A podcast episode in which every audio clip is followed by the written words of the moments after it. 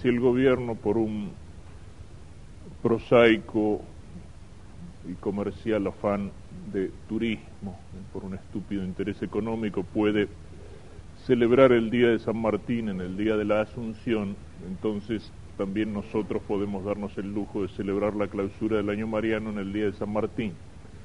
Y si bien no celebramos hoy la misa de la Asunción de María, porque ya la hemos celebrado todos y sería reiterativo, celebramos como misa votiva la de Santa María Madre, es decir, aquella advocación con la cual conocemos y miramos a la Virgen María como patrona de nuestro seminario, en su maternidad divina, que sabemos no es por ese juego de competencias que a veces se hace entre advocaciones de la Virgen, a ver si esta es más milagrosa que la otra o si esta es presa mejor. No, ciertamente sabemos que todas las gracias que Dios le ha dado a la Virgen Santísima nacen de esta primera gracia, o sea, del hecho de que Dios la eligió para ser su madre.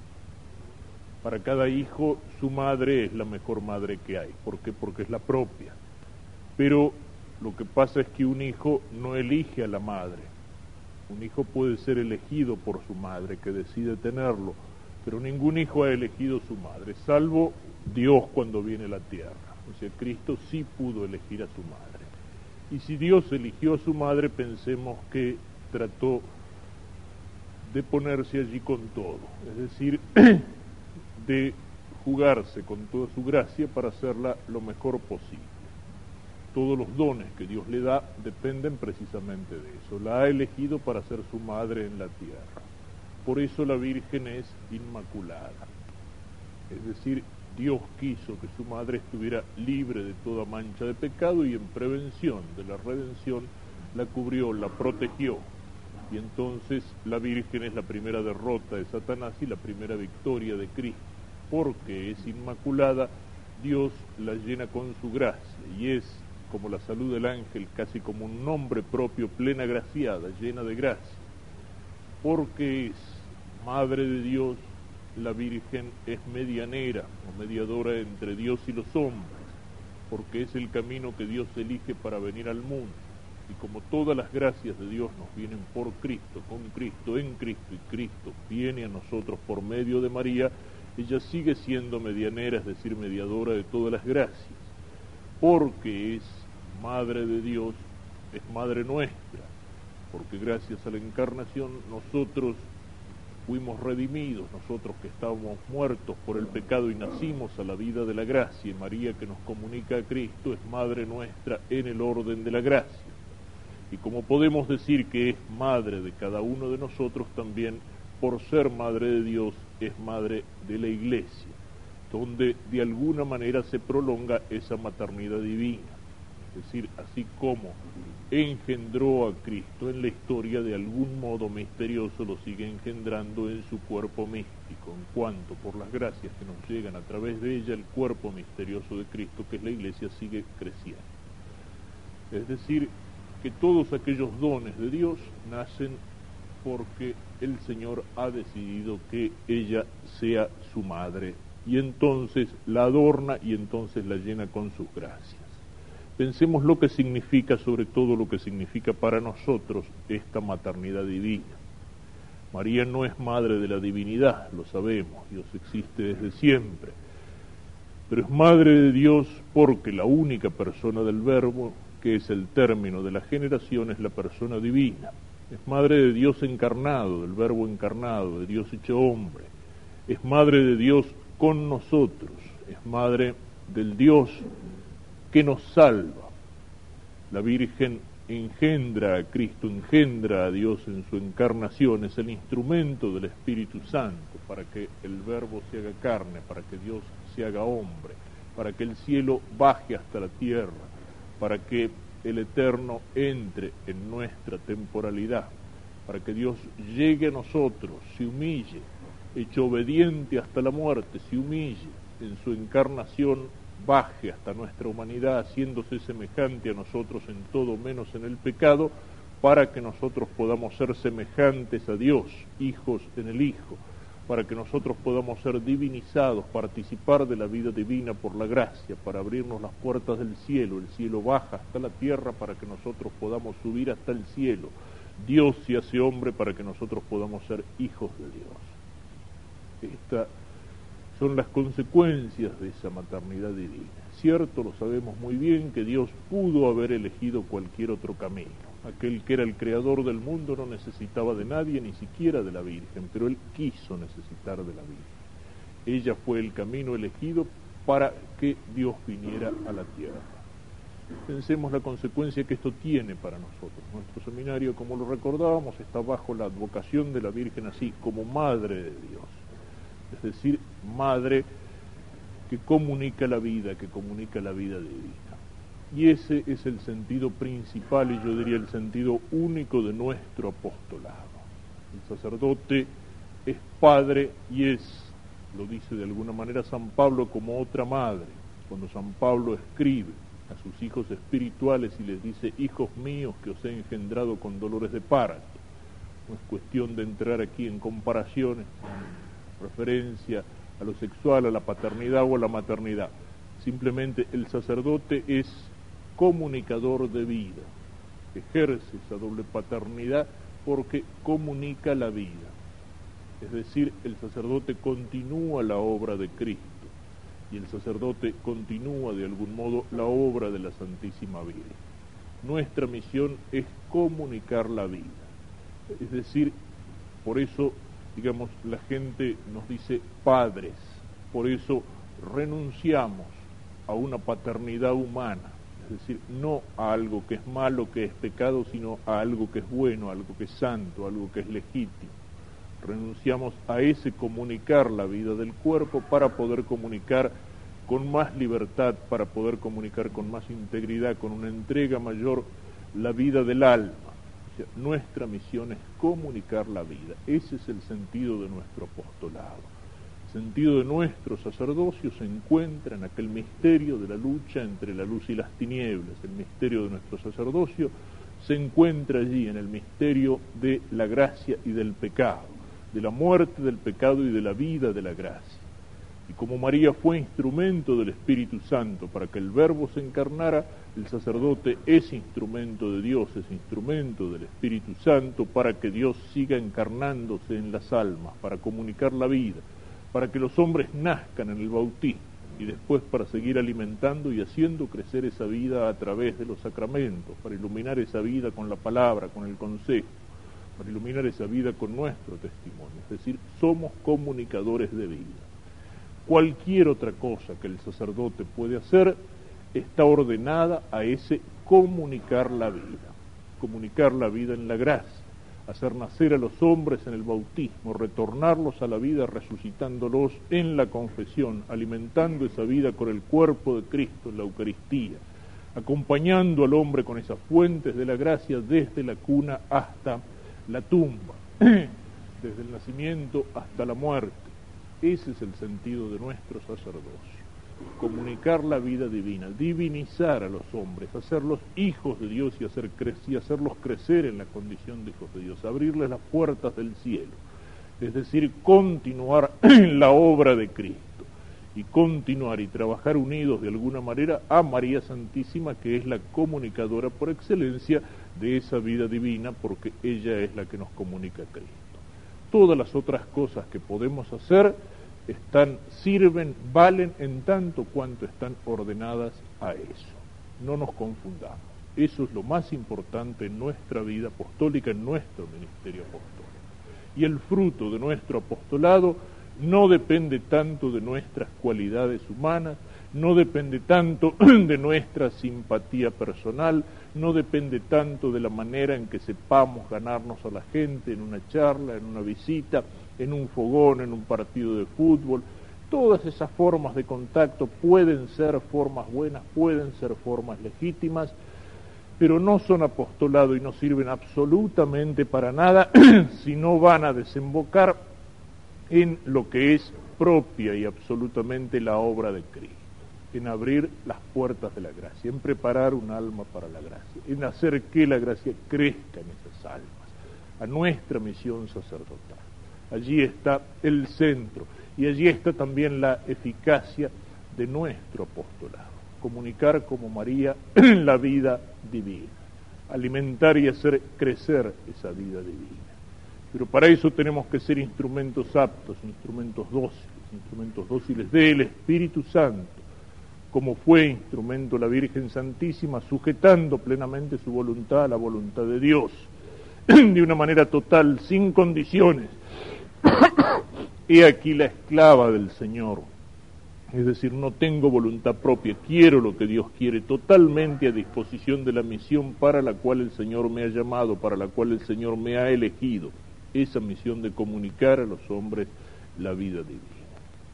Pensemos en eso, pensemos en, mirándolo así, qué sentido profundo tiene esa maternidad divina y su patronazgo sobre el seminario. Pero pensemos también que para comunicar esa vida divina tenemos que tener esa vida en nosotros.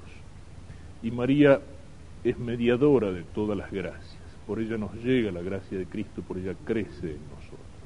Y María es también madre de Cristo sacerdote. Es el camino, decíamos, que Dios elige para venir a la tierra.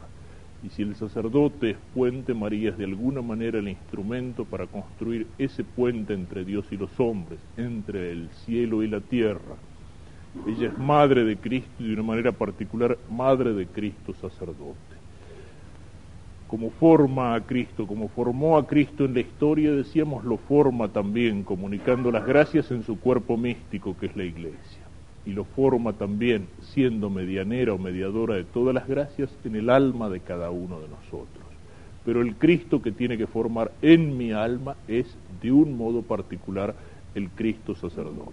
Porque el Señor al llamarme, el Señor ha querido identificarme con Él como sacerdote de una manera especial, de una manera particular. Dejarnos formar, dejarnos moldear. Nosotros nos consagramos a la Virgen, lo haremos en conjunto al final de la misa. Muchos de los que están aquí están consagrados con esa particular consagración de la esclavitud mariana, con ese decir a la Virgen en el espíritu de San Griñón de Montfort, con ese decirle a la Virgen soy todo tuyo. Y sabemos lo que eso significa dejarnos moldear, dejarnos formar, hacernos como cera líquida, para que el molde de María imprima a Cristo en nosotros. A veces creemos que nuestro crecimiento en la vida espiritual, que el crecimiento de nuestra santidad es obra de nuestro esfuerzo, de nuestras fuerzas humanas, es obra de nuestra capacidad de dominarnos, de nuestra capacidad de lucha, de nuestra capacidad de vencer la tentación, de nuestra capacidad de hacer actos buenos, nosotros lo más que podemos hacer es quitar los obstáculos que nosotros mismos ponemos para que sea el Espíritu Santo el que trabaja en nosotros. Y, cuando y para que el Espíritu Santo pueda trabajar en nosotros, qué mejor que volcarnos con absoluta confianza en el molde de aquella que es la esposa del Espíritu Santo, para que ella como madre vaya formando y engendrando a Cristo en nosotros por último, es el día de San Martín. En muchas ocasiones hemos hecho referencia a la Virgen en nuestra patria, es decir, en el campo inmediato y concreto de nuestro apostolado. Y señalábamos que esa presencia de María a lo largo de la historia y esa presencia particular que se da en la historia de un pueblo y esa presencia particular que se concreta en los santuarios marianos, que son lugares de particular densidad de la presencia de la Virgen y por tanto la presencia de Dios. El Papa a lo largo del año mariano ha ido haciendo esas visitas espirituales a los grandes santuarios del mundo. Más de una vez señalábamos aquí que esa presencia de la Virgen en un pueblo es un ejercicio de su maternidad que ella como madre de los hombres, que ella como madre de la iglesia, no lo es solo de una manera abstracta, sino de una manera concreta, y que es madre de estos hombres y de este pueblo. Y cuando en alguna misa, como en la misa de la Virgen de Luján, dice por ejemplo la antífona, a ningún otro pueblo trató así ni le dio a conocer su voluntad, uno podría decir, sí, fenómeno, pero eso lo pueden decir los españoles con la Virgen del Pilar y los mexicanos con la de Guadalupe y los polacos con la de Yestojova, Y sin embargo, no es una exageración. A ningún otro pueblo trató así como una madre no ama de la misma manera a dos hijos. Aunque los ame con la misma intensidad, no los ama de la misma manera, porque para una madre cada hijo es algo irrepetible, es algo único. Y lo mismo podemos decir de esa maternidad de María sobre cada uno de nosotros y de esa maternidad sobre un pueblo. Sabemos todo lo que hay en el espíritu y en la gesta de San Martín, que da nacimiento a nuestra nación, todo lo que hay de Mariano, aquella presencia del escapulario, esos escapularios que Belgrano le recomendaba, no olvide los escapularios para la tropa, el rosario rezado por compañías, aquellas cartas que Belgrano le dirigía a San Martín, los frutos lo compensarán de la risa de los mentecatos, es decir, de los estúpidos, los que no entiendan, aquella tremenda firmeza con que San Martín castigaba la blasfemia, con azotes primero y luego atravesando la lengua con un hierro al rojo. ¿Cuántos le llevarían hoy esa marca infamante en esta patria donde se blasfema con tanta facilidad y en público y por los medios de comunicación? Y en parte porque nosotros nos hemos, no digo a lo mejor acostumbrado a la blasfemia, pero nos hemos acostumbrado a no reaccionar nos hemos acostumbrado a no reaccionar. Es como si se hubiera enfriado en nosotros el amor de las cosas santas, porque el que ama reacciona en frente al insulto, porque uno puede dejar y tolerar, y es un acto de virtud, si uno con humildad tolera los insultos que se le dirigen a él, o sea, cuando me insultan a mí, pero ningún hijo bien nacido puede tolerar callado el insulto que se dirige a su madre, es decir, la blasfemia que se dirige contra la madre de los cielos en tiempo de San Martín,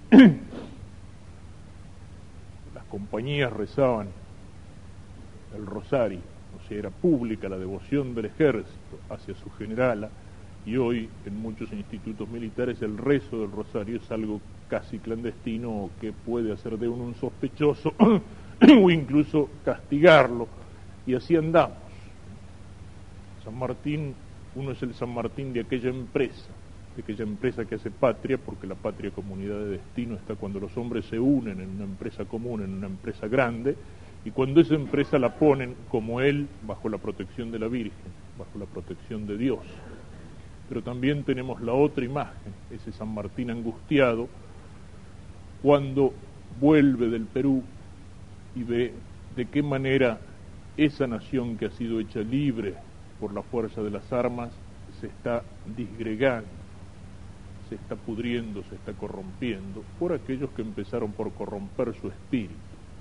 El ataque, la crítica de San Martín a aquellos liberales, aquellos unitarios que disgregaban la patria. Frases tremendas en las cartas de San Martín. Maldita sea la tal libertad, no será el hijo de mi madre el que vaya a gozar de ella. Y si bien San Martín no quiere entrar directamente en aquella guerra civil, que ve que es necesaria, sin embargo, anuncia a aquel que lo va a hacer, aquel que de alguna manera tiene que salvar la patria, restaurando sus leyes y defendiéndola en el exterior, cuando dice, hasta que no vea establecido un gobierno al que los demagogos llamen tirano. Y tiene también una frase muy fuerte que dice, el hombre que restablezca el orden, nuestra patria cualquiera que sean los medios que para ello emplee, será el único digno del noble título de libertador. Es decir, no bastaba una patria que fuera soberana en sus fronteras, no bastaba una patria que fuera íntegra en su cuerpo, si esa patria está herida en el alma, si esa patria está llena del veneno de la disgregación, si esa patria ha perdido los valores que le dan sentido en la vida de las naciones es como en la vida de un hombre, aquello que decían ya los antiguos romanos, propter vitam vivendi perdere causa, aquellos que para salvar la vida son capaces de perder los motivos que tienen para vivir. Y a veces por vivir nos olvidamos de aquellas cosas que dan sentido a la vida. Nuestra patria está enferma en el alma y sin embargo Dios no la abandona.